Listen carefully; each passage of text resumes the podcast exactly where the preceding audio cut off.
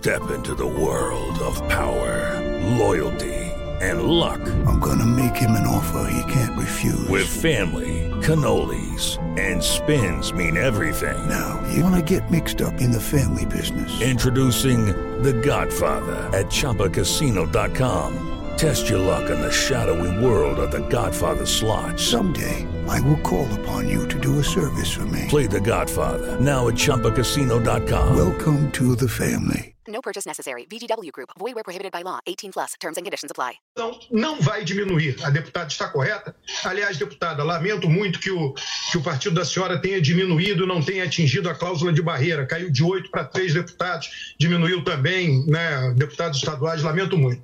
Mas o, o que, que acontece, Piotr? É, os eleitores que não votam, em geral, são eleitores que se mudam do. Da, se mudam, vão morar num município distante, num estado distante, e não mudam o domicílio eleitoral. Eu mesmo me mudei há 17 anos atrás do Rio para São Paulo e na primeira eleição não tinha mudado meu título, deixei de votar.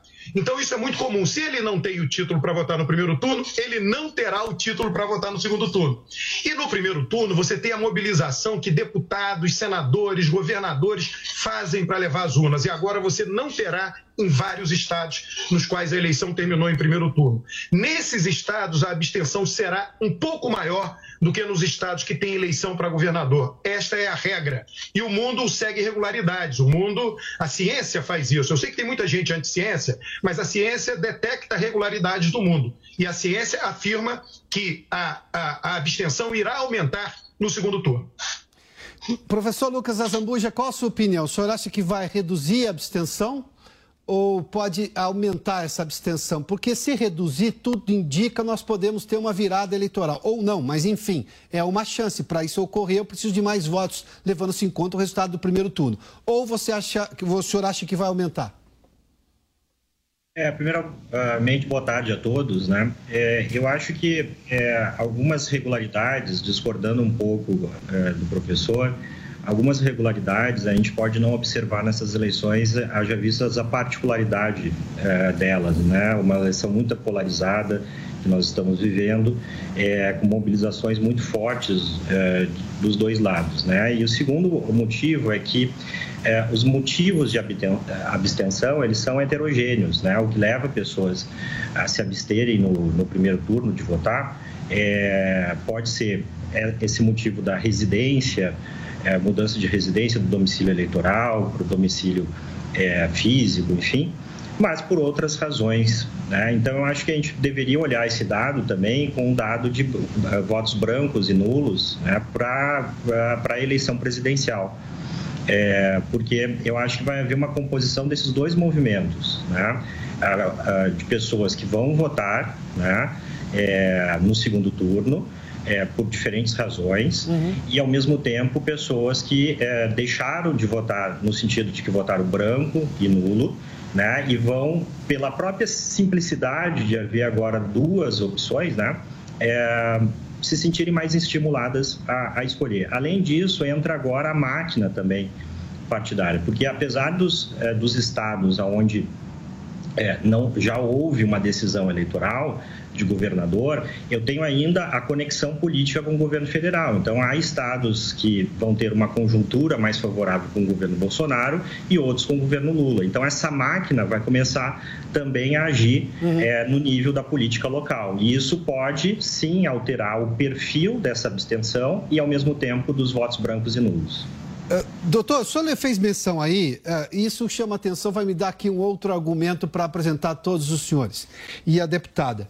Porque quando a gente olha para trás, é uma coisa a eleição. A gente tem que olhar para frente. Eu não vou desconfiar da ciência, mas a lógica da ciência é ela se renovar ela faz descobertas e ela muda concepções. E eu não estou questionando o, o, conhecimento científico que o Alberto Carlos trouxe aqui uh, do ponto de vista da análise dele.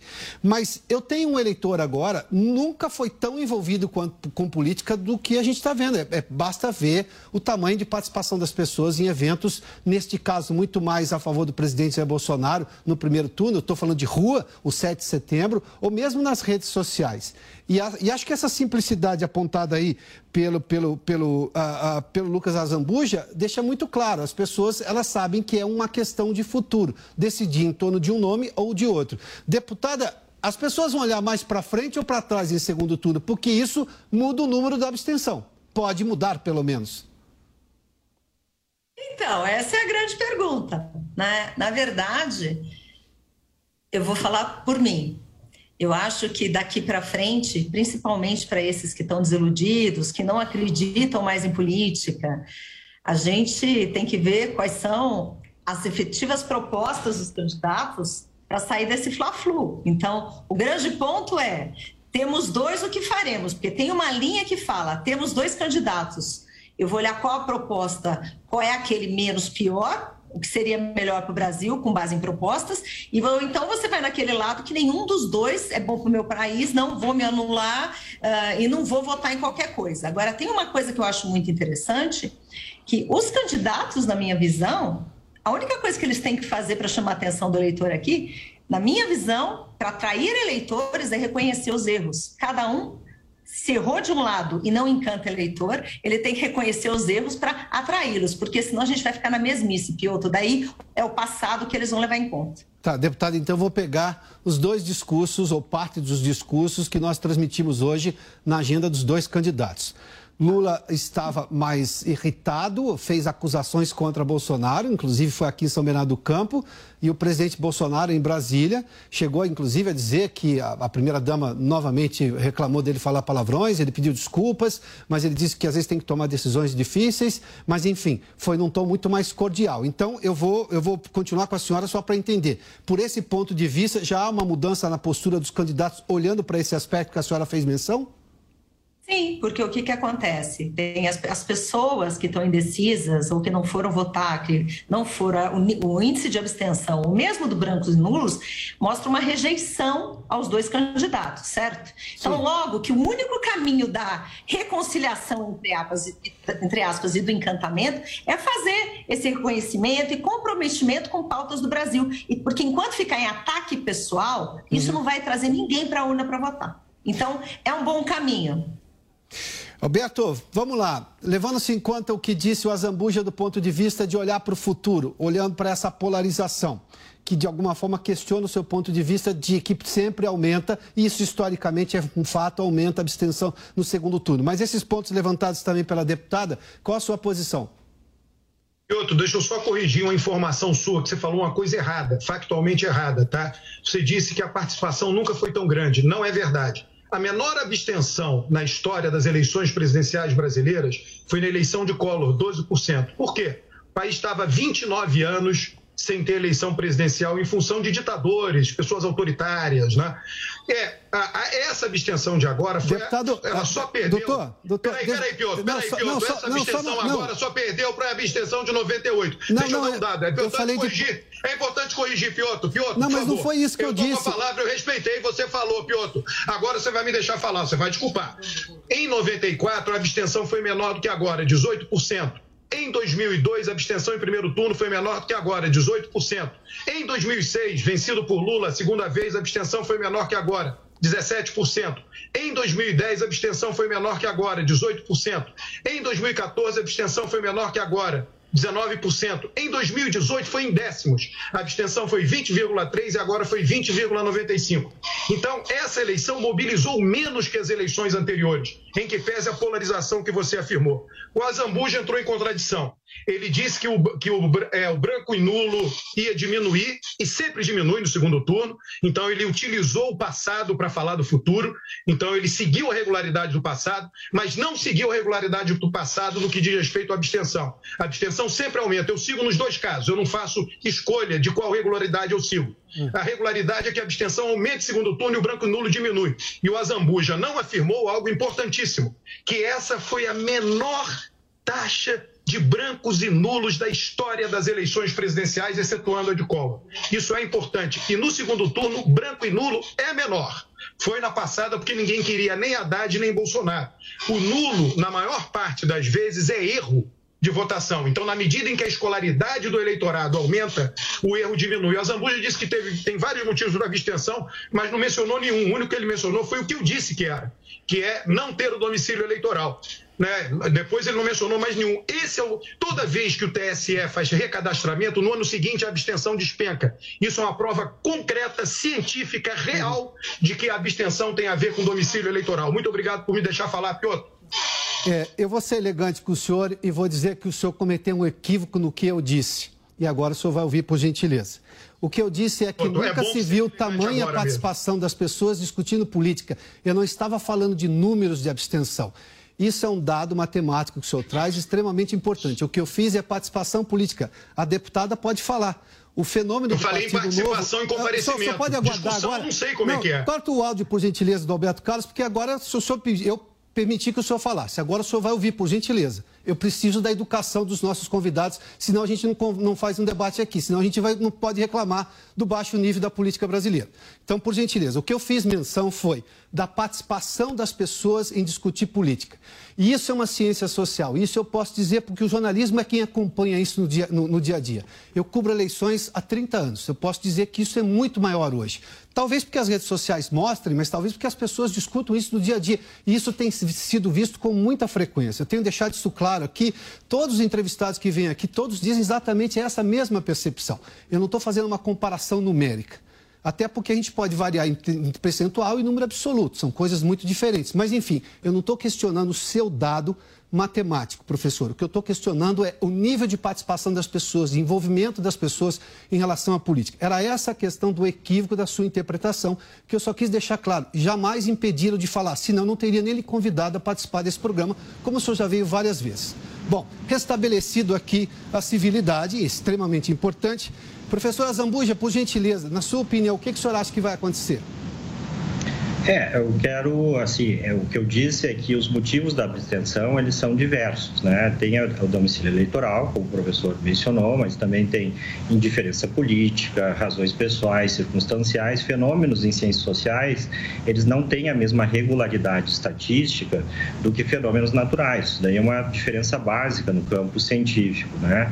Então, quando eu tenho circunstâncias, né, específicas de contextos que podem marcar o fenômeno, eu posso ter ter uma reversão de irregularidades. De fato, eu não discordo de que, em geral, a abstenção aumenta no segundo turno. O que eu, o que eu falei é exatamente o fato de que existem circunstâncias específicas dessa eleição que me parece que é esse envolvimento né, não numérico, mas um envolvimento no discurso, na, na, no engajamento da população que está participando na eleição, que pode fazer uma diferença em pessoas que, por razões que não são de domicílio eleitoral, uhum. tá, comparecerem. E isso tem que estar agregado também à questão de votos, de um lado, branco e nulo, e ao mesmo tempo de não correspondências, ou seja, no caso do estado onde eu resido, Minas Gerais, pode haver aquele eleitor que no primeiro turno votou no candidato Zema, né, e votou por alguma razão no Lula.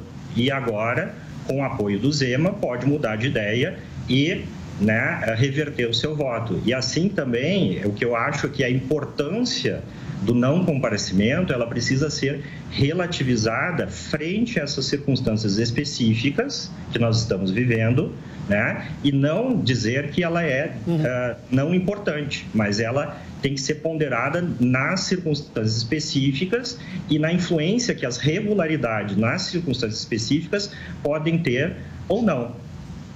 Zambuja, deixa eu pegar esse seu ponto e aí eu começo uma nova rodada com você mesmo, até porque você fez menção à questão de Minas Gerais.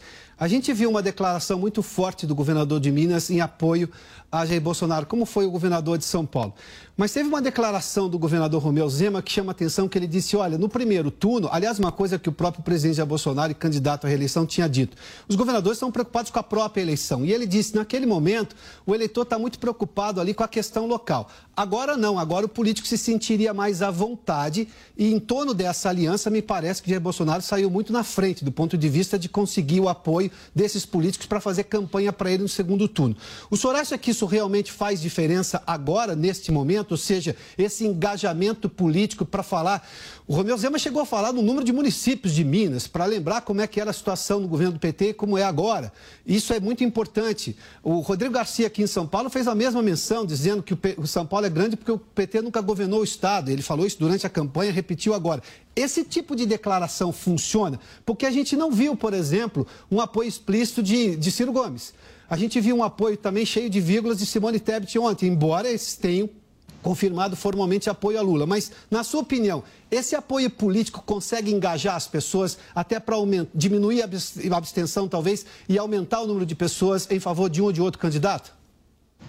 Eu acho que a declaração em si não, mas é a máquina que é mobilizada pelo político, né? Então, no caso aqui, por exemplo, do Romeu Zema, é, em Minas Gerais, ele, ele, durante a campanha dele, ele conseguiu regionalizar a campanha, ou seja, ele não se vinculou ao embate Lula versus Bolsonaro como seu é, adversário político, o ex-prefeito de Belo Horizonte, Calil, é, que apoiou Lula desde o momento. Então, o, o que, que o Calil fez? Ele, de alguma forma, atraiu para si a rejeição do Lula no seu voto, enquanto que o Romeu Zema permaneceu um pouco distante, focando essas questões é, regionais. Agora ele, ele, está desvinculado disso, uma vez que ele ganhou. E assim ele pode mobilizar a máquina, inclusive de municípios, para é, mostrar que é, a situação seria favorável no governo Bolsonaro em vez do governo Lula. E isso leva uma máquina de convencimento, de mobilização, que pode diminuir o número de abstenções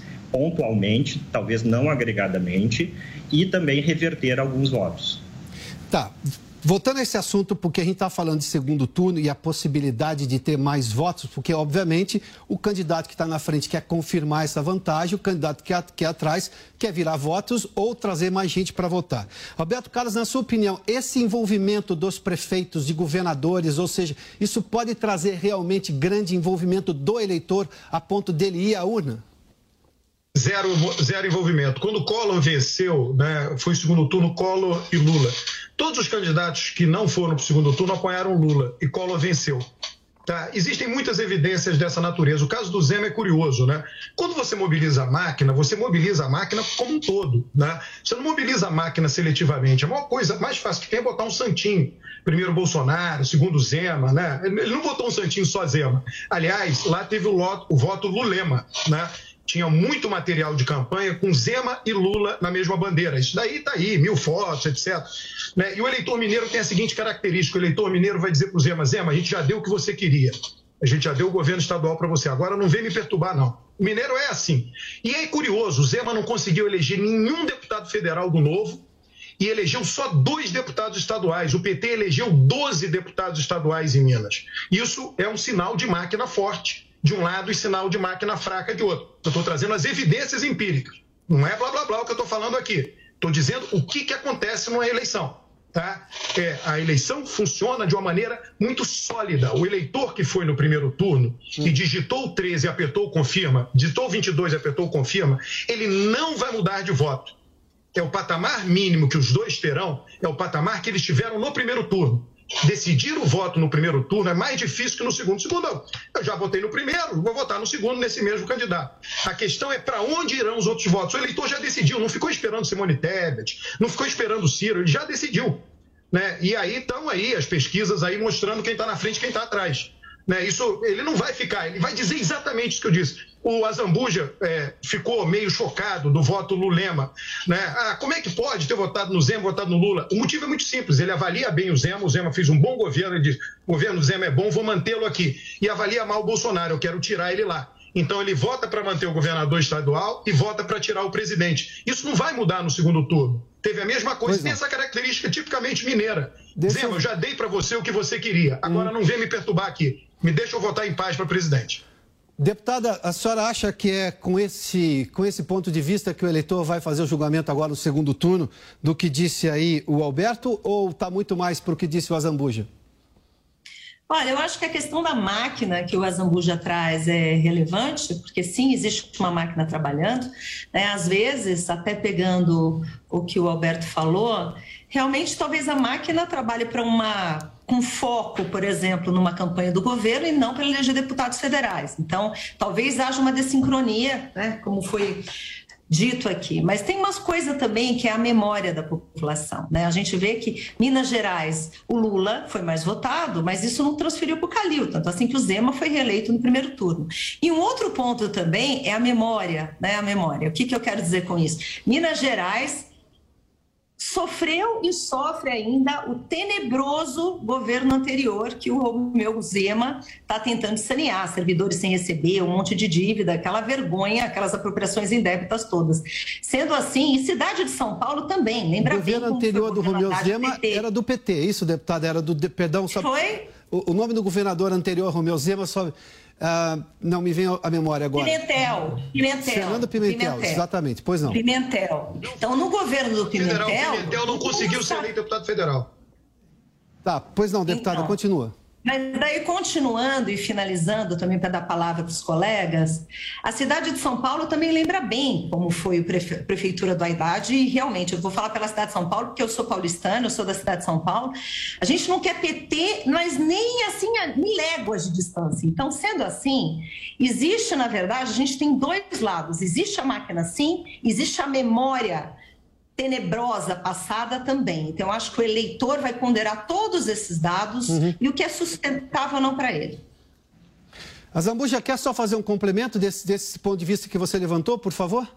Ah, primeiro, dizer assim, ao contrário do que o colega falou, eu não, não fiquei chocado com o chamado voto Z Lula, Z Lula, etc. Lulema. É, eu observei o, o, o fenômeno, aconteceu esse fenômeno, inclusive eu mencionei. Eu estou dizendo que esse, esse fenômeno empate ele pode não se repetir no segundo turno, exatamente por essa, como a deputada falou, por essa memória né, das dificuldades é, que o, as administrações do PT uh, impuseram no Estado, por exemplo, atraso da folha de pagamento dos, servidores públicos, falta de repasse de verbas, uma série de, de problemas regionais, né?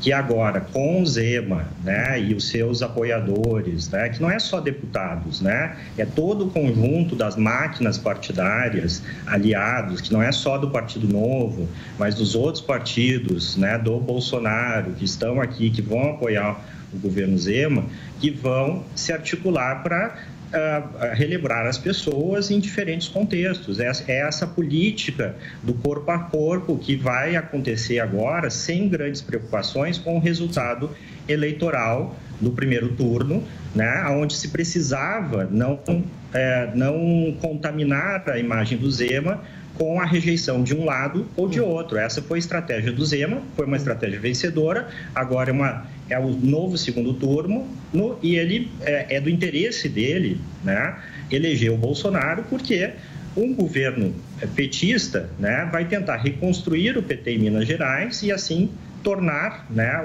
a situação novamente fiscal, principalmente de Minas, é, mais complicada para justamente uh, esvaziar o governo Zema. E isso é uma preocupação exatamente pelo que o colega mencionou. O Partido Novo não conseguiu eleger uma bancada, então ele precisa da bancada do partido do Bolsonaro, do PL, das outras lideranças, o apoiando e trazendo um bom resultado, porque muito provavelmente o Zema está mirando uma, uma futura candidatura presidencial. E isso vai ter uma diferença, sim, no convencimento e nas circunstâncias específicas do estado de Minas. Azambuja, obrigado pela gentileza. De Deputada, obrigado pela gentileza. A gente está com o tempo já finalizado para o debate. Deputada, muito obrigado. Alberto Carlos, obrigado também pela participação aqui neste debate aqui do prós e contras. Importante é sempre a gente manter a civilidade, o bom tom na forma de expressar a sua opinião, porque é assim que a gente contribui com o debate necessário, republicano, democrático nesse país. A gente vê que tem muitas pessoas que aderem justamente a esse modelo e é sempre bom a gente manter assim. Agora são 4 horas e 22 minutos. A civilidade sempre faz a diferença na história da humanidade. Vamos ver como terminou a nossa enquete. A gente tem o resultado agora. Lembrando que todo dia você pode participar aqui do nosso programa pelo site da Jovem Pan. Ah, no segundo turno, você acredita que a abstenção vai aumentar ou decidir a eleição? Ou seja, ou diminuir para decidir a eleição? Porque a gente tem que entender que se os números forem repetidos no segundo turno, nós já temos o resultado do primeiro turno, que seria reconfirmado no segundo turno. Então, aumentar as pessoas, acredito, em torno de 18,63% especificamente. 81,37% dizem que pode diminuir, sim, a abstenção e ela decidir a eleição muito provavelmente nesse caso, imagino que esse voto acredita até numa virada, porque mais gente poderia votar e expressar toda a sua opinião no voto do próximo, do próximo dia 30, no segundo turno das eleições presidenciais do país. Também alguns estados têm segundo turno para governador também. 4 horas 23 minutos. Ah, vamos falar de economia né, agora? Bom, especialistas do setor petrolífero afirmam que a decisão da OPEP a Organização dos Países Exportadores de Petróleo, de cortar a produção de petróleo em 2 milhões de barris por dia não deve provocar uma escalada no preço do combustível. Nós já estamos com o Rodrigo Viga, que tem mais detalhes agora do Rio de Janeiro. O Viga, o que dizem os especialistas, especialmente, o que, que eles alegam para não acreditar numa escalada do preço do petróleo? O que seria trágico para o mundo inteiro, sobretudo para a Europa e Estados Unidos, que ainda tem inflação de combustíveis. Aqui no Brasil isso foi contornado, em boa parte, com uma mini reforma fiscal, sobretudo na questão do ICMS e corte de impostos federais, mas enfim, quando sobe o preço lá, tem repasse no mundo inteiro. Qual é exatamente a, a posição desses, desses especialistas, Viga?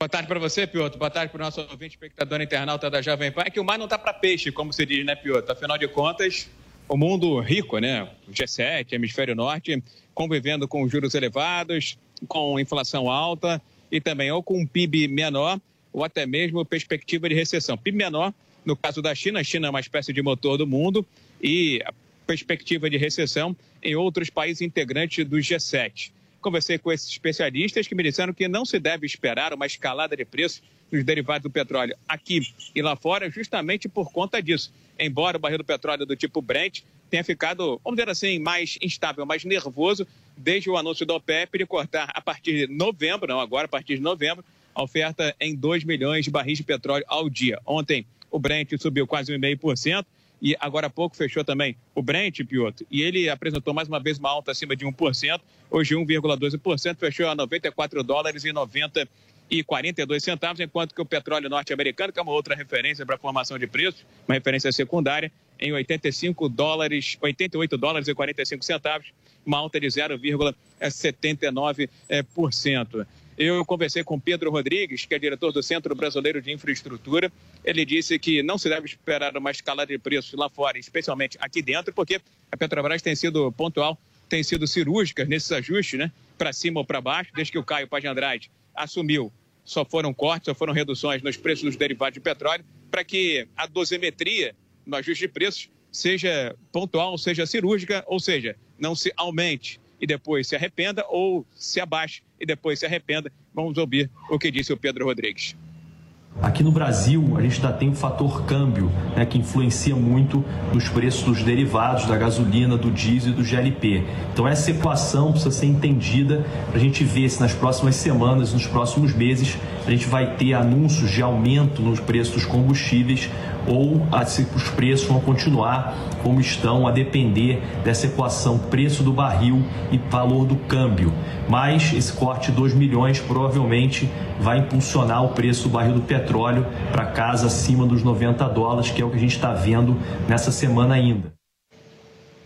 Você sabe, né, Piotr, que eu é, admiro os especialistas, o Pedro é um craque, uhum. mas eu não me contento só com ele, vou nas fontes, né? E o que, tá. que me disseram as fontes que acompanham de perto aí a política de paridade de preços. Não se deve esperar realmente uhum. ajuste para cima nos preços dos derivados de petróleo no curto prazo, é, apesar dessa alta do Brent, porque a Petrobras não está acostumada a Sim. trazer lá de fora, aqui para dentro, a volatilidade de preço. Piotr.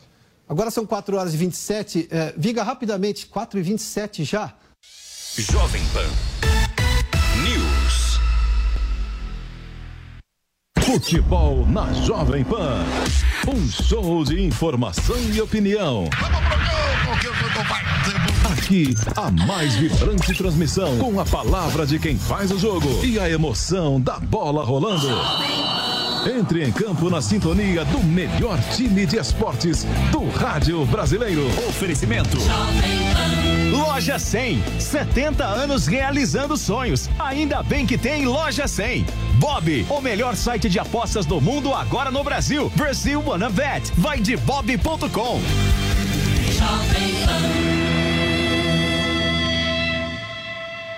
Você sabe que time vai ganhar o Brasileirão? Sabe quem vai fazer mais pontos na NBA? Entende tudo de Fórmula 1? Então não perca tempo. Entre na vaidebob.com e comece a usar seu conhecimento esportivo para se divertir e ganhar dinheiro. São as melhores ODBs do mercado em plataforma segura e fácil de usar. Vaidebob.com, a melhor plataforma de apostas do mundo agora no Brasil.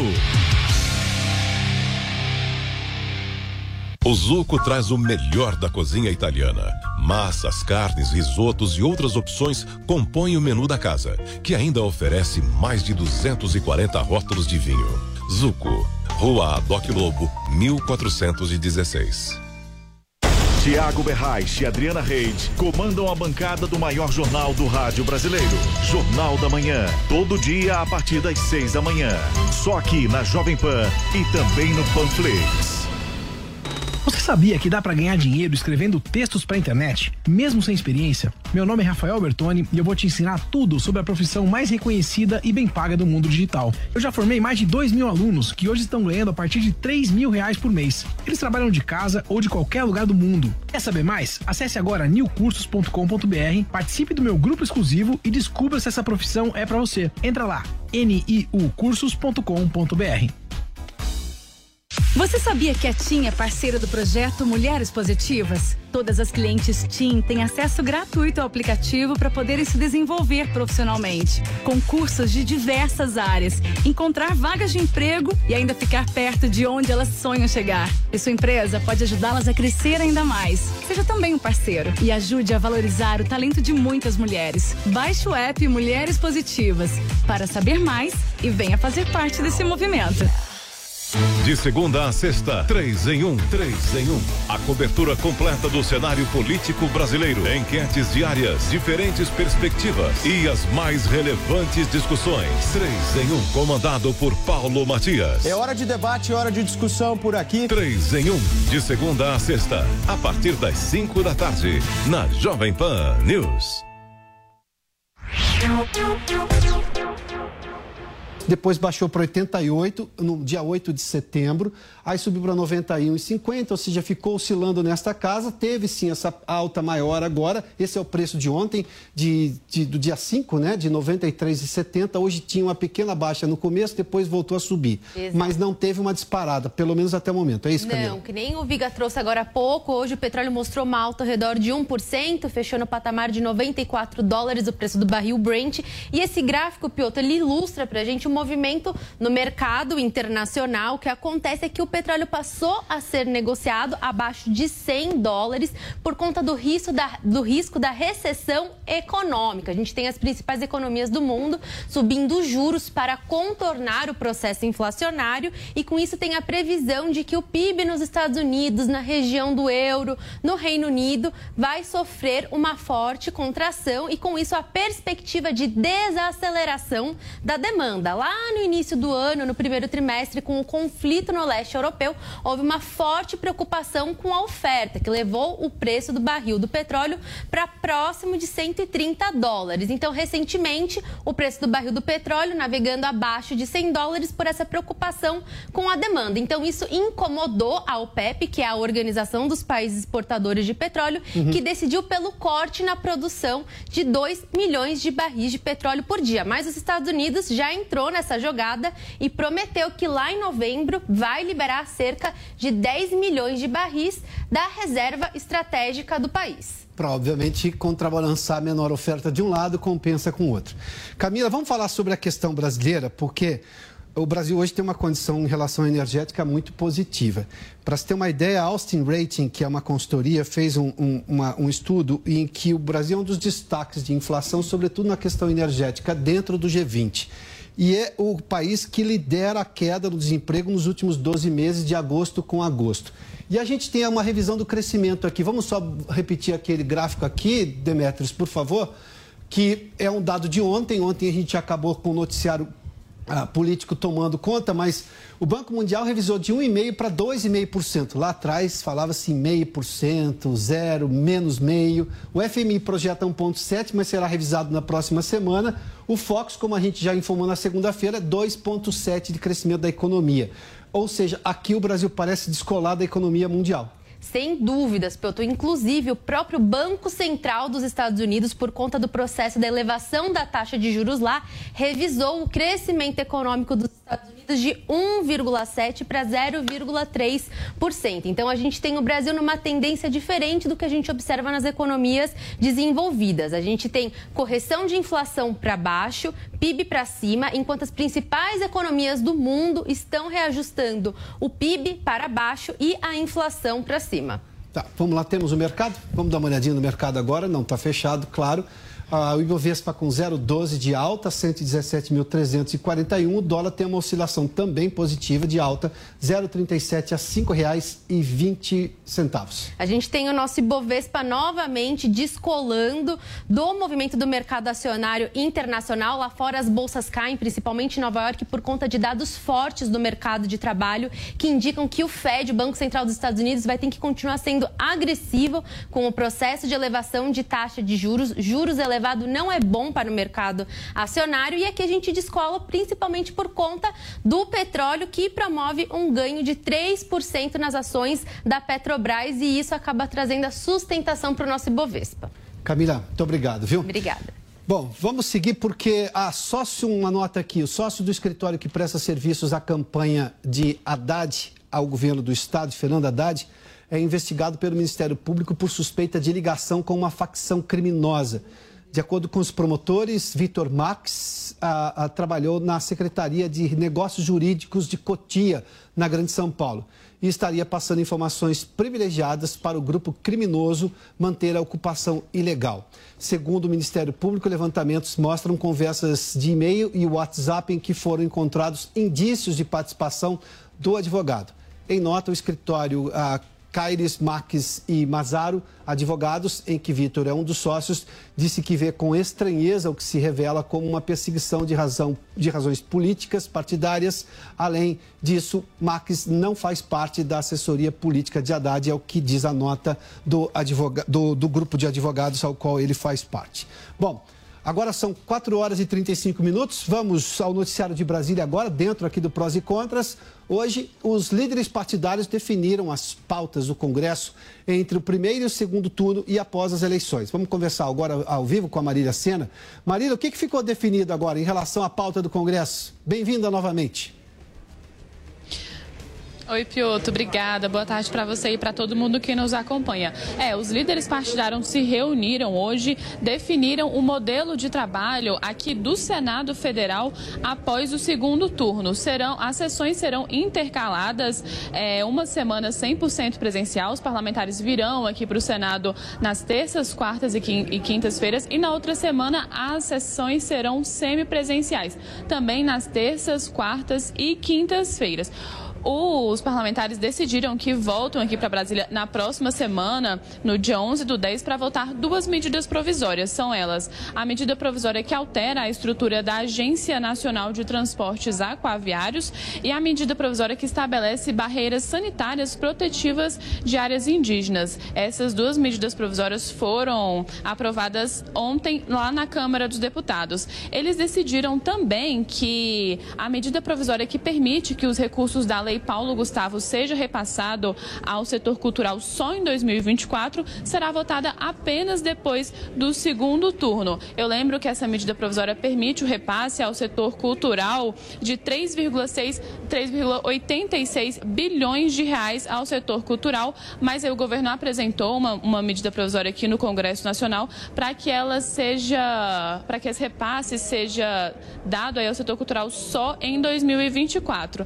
E lá na Câmara Câmara, Pioto, a gente já falou aqui na programação hoje que os parlamentares, os deputados, pretendem votar o PL que estipula aí uma pena para os institutos de pesquisa que errarem mais do que a margem do erro das pesquisas de, de intenções de votos. A gente, a gente segue aqui acompanhando. Volto com você. Muito obrigado. Esse assunto, obviamente, vai mobilizar boa parte do Congresso nesse momento agora de segundo turno no país, até porque os erros foram gritantes das pesquisas, de boa parte delas, sobretudo as que se mostravam mais tradicionais, de empresas de pesquisa mais tradicionais. Agora são 4 horas e 37 minutos. A Polícia Federal fez hoje uma operação contra uma quadrilha suspeita de provocar fraudes bilionárias envolvendo criptomoedas. Vamos conversar ao vivo agora com Yasmin Costa. Yasmin, o que apontaram essas investigações? Bem-vinda, boa tarde. Obrigada, Piotr. Boa tarde para você também, para todo mundo que está com a gente. Essa quadrilha suspeita de atuar com fraude financeira a partir de pirâmides, daquelas pirâmides financeiras de comercialização de criptomoedas, lavagem de ativos e crimes contra o sistema financeiro. Essa investigação apontou que a quadrilha atuava aqui no Brasil e também no exterior desde 2016. Inclusive, a Interpol também já queria é, tentar impedir a atuação dessa quadrilha e pediu o reforço aqui da Polícia Federal para tentar encontrar ali os líderes dessa organização criminosa. Segundo a Polícia Federal, que cumpriu hoje cerca de 20 mandados de busca e apreensão, a maioria no sul do país, mas também teve mandados em São Paulo, em Angra dos Reis, no Rio de Janeiro, e também em Santa Catarina, Barueri, é, Paraná, a maioria, como eu disse, ali no sul do país. Eles apontaram que o chefe dessa organização criminosa seria seria Francisley Valdevino da Silva, conhecido como Sheik dos Bitcoins de Curitiba. E até o momento, a Polícia Federal, a gente recebeu as informações há pouco sobre o levantamento de tudo que foi apreendido pela Polícia Federal. Até o momento, 17 imóveis foram apreendidas, a apreendidos. A Justiça também permitiu o bloqueio de aproximadamente 910 milhões de reais, com 20, 910 milhões de reais. Além disso, também foi encontrado ali dinheiro em espécie, onde, foi, onde foram é, cumpridos né, esses mandados de busca e apreensão. Cerca de 166 mil reais, 6 mil dólares e 840 pesos mexicanos. A organização criminosa, para tentar lavar esse dinheiro, investia principalmente em compra de casas, carros, viagens, roupas de luxo. Era uma das formas de atuação para tentar, é, tentar ali despistar a polícia com relação a todo esse dinheiro. O o chefe da operação da Polícia Federal, o delegado, falou a respeito de toda essa de todo esse mandado de busca e apreensão que foi feito hoje, toda essa organização para tentar ali prender esses criminosos e a gente separou um trechinho dessa fala. Vamos acompanhar. Ao final do ano passado, como todo esquema semelhante de pirâmide financeira, é, o golpe, é, a pirâmide ruiu deixou-se de pagar os rendimentos, deixou-se de é, permitir os saques sob as mais diversas justificativas. Depois desse início da, da cessação de pagamentos, é, visualizou-se medidas para se desfazer de patrimônio, de modo a continuar a sustentar o golpe, realizando pequenos pagamentos para vítimas que tinham valores menores lá investidos. Muito recentemente, o grupo parou de pagar qualquer pessoa e continua alegando problemas e realização de reestruturações para tentar viabilizar a continuidade das suas fraudes. Pois é, como disse aí o delegado Felipe Halle, Pace é, da Polícia Federal era mais ou menos assim: a pessoa investia ali um dinheiro, né, Pioto, nessa questão da criptomoeda e recebia algo em torno de 20% do valor a mais, né? Acrescido ali 20%. E eles não estavam mais pagando e começou a, a, a Polícia Federal começou a investigar e conseguiu ali constatar que se tratava de uma fraude. Toda essa organização criminosa, as pessoas que foram presas nessa operação vão responder pelos crimes de estelionato, lavagem transnacional de dinheiro e organização criminosa. Volto com você, Piotr. Obrigado, Yasmin. Agora são 4h41. A tecnologia 5G já está ativa em todas as capitais brasileiras. Vamos conversar com a Luciana Verdolim. Luciana, quais foram as últimas cidades a receberem essa novidade que promete sim conexão de dados muito mais rápida? Bem-vinda uma vez mais, Luciana. Olha, Pioto, cinco cidades conseguiram garantir hoje o acesso a essa nova internet de alta velocidade que promete mudar a vida das pessoas. Belém no Pará, Macapá no Amapá, Manaus em, no Amazonas, Porto Velho em Roraima e Rio Branco no Acre. Com isso, todas as capitais do país têm acesso a essa nova tecnologia. Brasília foi a primeira capital a garantir esse sinal, apesar de nem todos os celulares serem compatíveis com essa nova tecnologia. Todas as capitais estarem conectadas era uma meta fixada até o próximo dia 28 de novembro. Então, o Ministério das Comunicações comemora a antecipação das metas e avalia como um sucesso a implementação dessa nova tecnologia no país. Mais de 50 milhões de pessoas serão beneficiadas, algo em torno de 24% da população brasileira.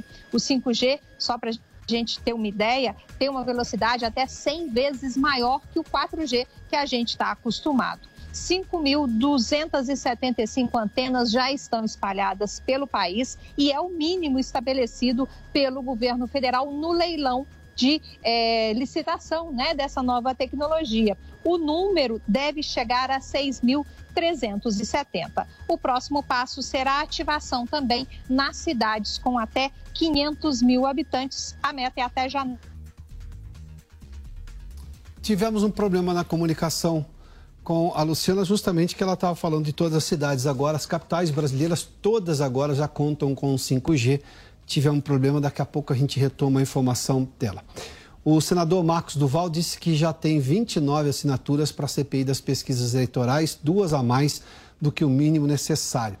Vamos conversar novamente com a Marília Sena, ela tinha feito menção a esse assunto agora. Este é o grande assunto agora, provavelmente dessa volta do Congresso. Eu antecipava há pouco aqui a pauta do Congresso Nacional, agora durante esse segundo turno. Mas, enfim, Marília, o que está faltando agora para a comissão sair do papel especificamente, visto que já há o número mínimo de assinaturas? Oi, Pioto. O senador Marcos Duval atualizou aqui a gente agora há pouco e ele disse que o pedido de CPI já tem mais de 30 assinaturas. São necessárias 27 assinaturas para que uma CPI seja instalada aqui no Senado. Mas depois que esse pedido de CPI é protocolado aqui no Senado com essas assinaturas necessárias, é necessário que o presidente da casa, no caso o senador Rodrigo Pacheco, leia as, o pedido de CPI no plenário, o requerimento no plenário, e aí só então ela pode ser instalada. O senador Marcos Duval disse que vai se reunir hoje ainda com o senador Rodrigo Pacheco para dar celeridade aí a esse pedido de CPI, a essa instalação, né? Mas a assessoria do senador Rodrigo Pacheco informou que esse encontro entre os dois não está confirmado. Se Pacheco vier a Brasília, vier ao Senado Federal hoje para conduzir a sessão que está acontecendo, que já começou inclusive aqui no Senado, nada impede dos dois conversarem ali durante a sessão. É, o senador Marcos Duval também disse que já conversou com outros senadores para que essa CPI, que investiga os institutos de pesquisa, passe na frente de, né, na, da instalação de outras CPIs, como a CPI do MEC, a CPI das obras inacabadas e das ONGs e dos crimes organizados. Pioto, também existe um pedido de CPI protocolando lá na Câmara dos Deputados. Esse pedido de CPI foi criado pelo deputado Eduardo Bolsonaro e Carlos Jordi, mas ele ainda está na fase de recolher a assinatura dos parlamentares. Lá na Câmara dos Deputados são necessárias 171 assinaturas para que o presidente da casa, o Arthur Lira, possa ler esse pedido lá no plenário. Inclusive, o Arthur Lira falou hoje que pretende botar na pauta na semana que vem um PL PL que pune aí esses institutos de pesquisas já na semana que vem. A Câmara pode discutir isso já na semana que vem. Vamos ouvir o que o Arthur Lira falou. Se essas alterações acontecerem, eu penso que as pessoas vão olhar com um pouco mais de seriedade, porque hoje pesquisa perdeu credibilidade. Você já vem ontem com pesquisas divulgadas e aí já começam as críticas. Aí vem duas pesquisas, uma com, com sete, oito pontos, a outra com quatro pontos. Então, a gente não pode usar a mesma metodologia e ter resultado tão díspares.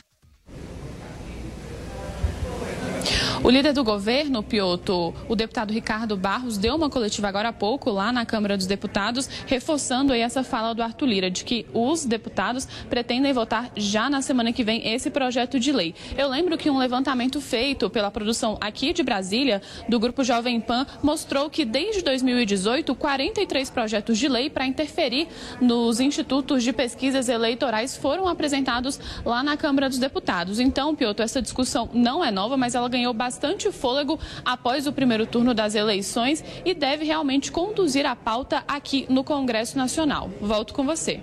Obrigado, Marília. Vamos conversar então sobre esse assunto com o nosso comentarista José Maria Trindade. Zé Maria, dois pontos aí, além de todos os que você vai trazer um pouco dos seus bastidores. O presidente da Câmara textualmente repetir, porque ele já tinha dito isso, que pesquisas, que as pesquisas perderam a credibilidade, é muito forte. Além, obviamente, dos números já conquistados no Senado para instalação, mas isso depende do presidente do Senado, o senador Rodrigo. Mas, diante do que a gente está vendo aí, você vê a possibilidade disso realmente avançar? Bem-vindo, Zé. Há uma possibilidade muito alta. É uma decisão, viu? Muito boa tarde, Pioto, e boa tarde a todos que nos acompanham. Olha, Pioto, a participação das pesquisas eleitorais no primeiro turno dessas eleições está sendo discutida milimetricamente aqui em Brasília. E não é só pelos políticos, não. Pelos integrantes do governo e até por outros setores aqui do poder. Foi um fiasco total. E agora há uma divisão entre elaborar projetos para limitar a divulgação de pesquisas, como o projeto do deputado Sanderson, que quer proibir pesquisas nos 15 últimos dias próximos à eleição. E outros querem fazer mais limites. Antes se discutia sobre a influência das pesquisas na decisão do voto na urna. E agora já estamos falando de pesquisas que frustraram a apresentação de candidaturas então, influenciou tanto nas eleições que evitou, por exemplo, a apresentação de candidaturas. Partidos lançaram candidatos com base em pesquisas que depois a gente viu que não acertou nada. Ou seja, atenção, isso contém ironia. Quem sabe o Dória não estaria agora no segundo turno se tivesse não acreditado nas pesquisas e lançado a candidatura dele, né? É esse o debate. Agora vamos à prática. Uhum. São duas propostas de CPIs no Congresso uma na Câmara e outra no Senado Federal. Há neste momento um debate, um, uma discussão interna, na tentativa de criar uma CPI mista com a participação de deputados e senadores. E ao lado da, da CPI, o deputado Eduardo Bolsonaro, que é um dos autores do pedido de CPI, junto com Jordi e o capitão Derrite, né, são deputados federais, é, eles querem, na verdade, levar a descredibilização das pesquisas ao ar estão pedindo para quem pensa em votar no presidente Jair Bolsonaro não responder a pesquisas eleitorais, para se ter uma ideia desta queda de braços entre políticos e pesquisas eleitorais. É, Piotr, você compraria um carro de uma, de uma dessas empresas de pesquisas? É aquela coisa, você compraria um carro usado de alguém que erra tanto assim? Essa é a expressão, né? Do ponto de vista da confiança, isso é, isso é uma é. conversa de um jargão popular assim. Mas é, o fato é que muita gente pode. A, a grande preocupação é pessoas estarem sendo influenciadas para votar neste ou naquele de acordo com as pesquisas. É, digamos, um voto útil meio que por força das pesquisas. E isso é preocupante para a lógica da democracia. Não defende isso o TSE, não defende nenhum dos candidatos, quer que as pessoas votem com as suas próprias convicções, né? E aí as pesquisas podem ter interferido nisso. Acho que esse é o grande questionamento. É, e já houve regulamentação né, sobre exigência de, de, de dados uhum. apresentados no TSE. As pesquisas eleitorais, Pioto, muita gente não sabe disso, mas elas são auditáveis. Se houver o pedido de, eh, de, um, de uma explicação maior do que está no TSE, as empresas terão que apresentar, inclusive quem foi entrevistado, e algumas até gravam as entrevistas para se ter uma ideia. O que houve aí, erro na formulação das perguntas, porque são amostras. Você não precisa tomar uma garrafa de vinho para saber o sabor do vinho, né? Basta um gole. E aí se sabe qual é o sabor da garrafa inteira. Mas é preciso, no caso das pesquisas, definir os estratos. E há uma briga entre empresas de pesquisa sobre o número de pobres no Brasil, o número de evangélicos e assim por diante. São os estratos. Os dados são colhidos dali. E há, neste momento, um debate também sobre proibição. Dizem que é contra a Constituição direito de, de, de livre expressão, né? Mas é preciso fazer alguma coisa hum. entre o direito de expressão e o direito de publicar as pesquisas. Muita gente aposta nisso aí, tirar a credibilidade das pesquisas. E ficaria apenas como um dado a mais, mas que ninguém Sim. acreditaria muito. Zé Maria, muito obrigado, viu? Zé Maria Trindade conversou conosco diretamente de Brasília, porque, claro, é, é da liberdade de negócio até de fazer pesquisa, tem regramento para isso, e o erro é uma consequência, assim como o acerto. Mas como se errou muito, aí está se questionando justamente o quanto que elas têm realmente de credibilidade.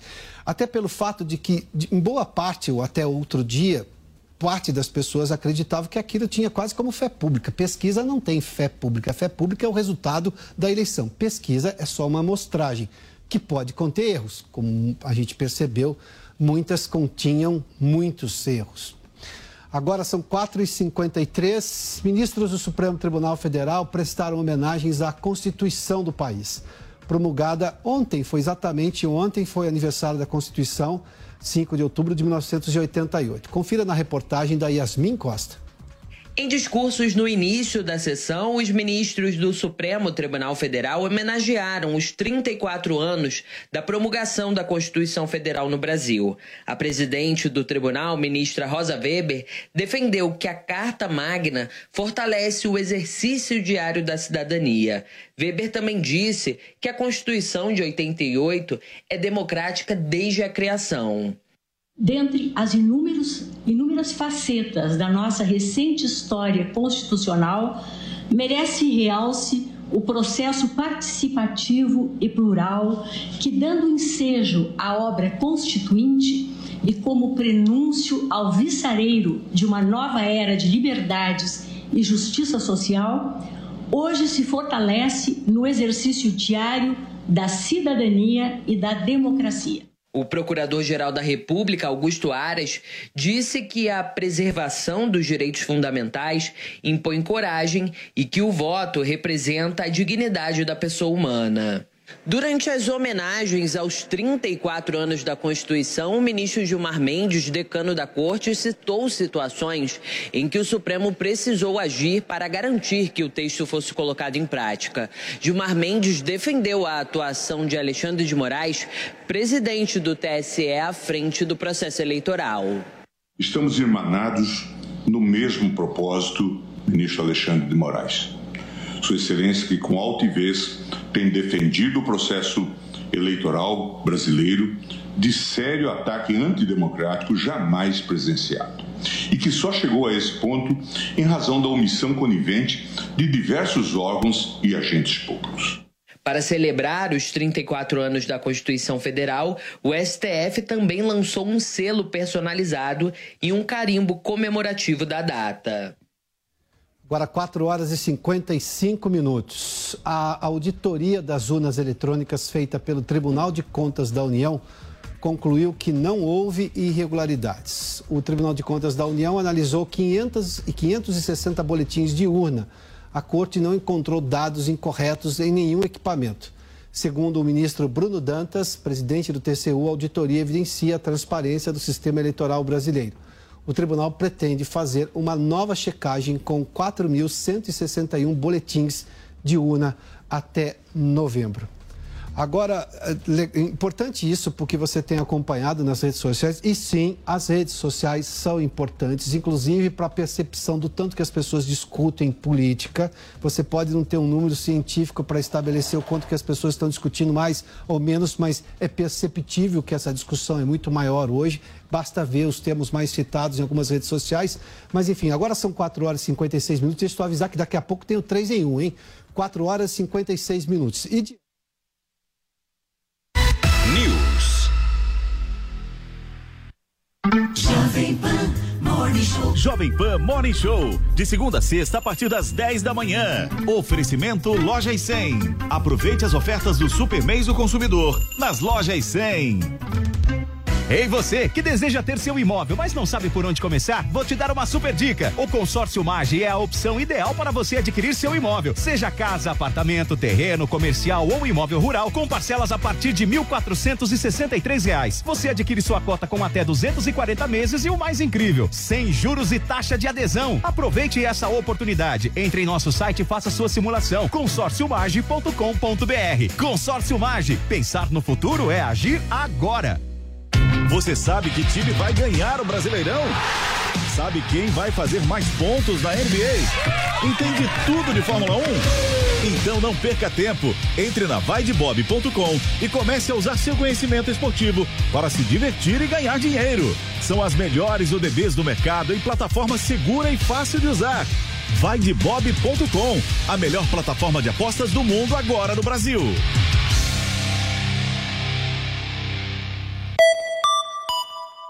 No restaurante A Bela Sintra, a verdadeira gastronomia portuguesa vai encantar seu paladar.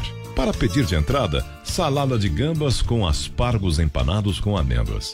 Sugestão de prato principal, o delicioso misto grelhado do mar com molho picante. Ou a lagosta a termidor com arroz puxado. E de sobremesa, trio de doces conventuais. Restaurante A Bela Sintra. Rua Bela Sintra, 2325 Jardim Paulista. Máquinas na Pan. Vamos mandar você pra Lua a bordo do Saturno 5 da NASA. Two, one, zero. Liftoff. We have a liftoff.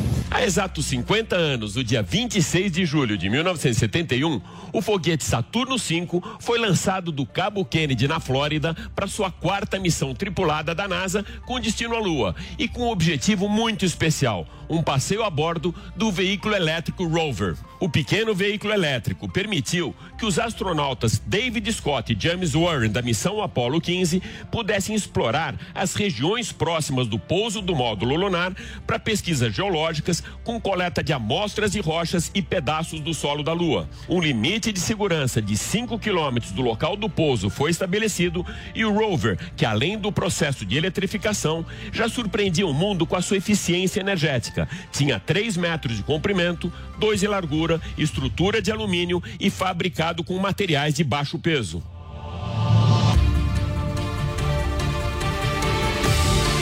Máquinas na Pan, todo domingo, sete da manhã, na Jovem Pan News.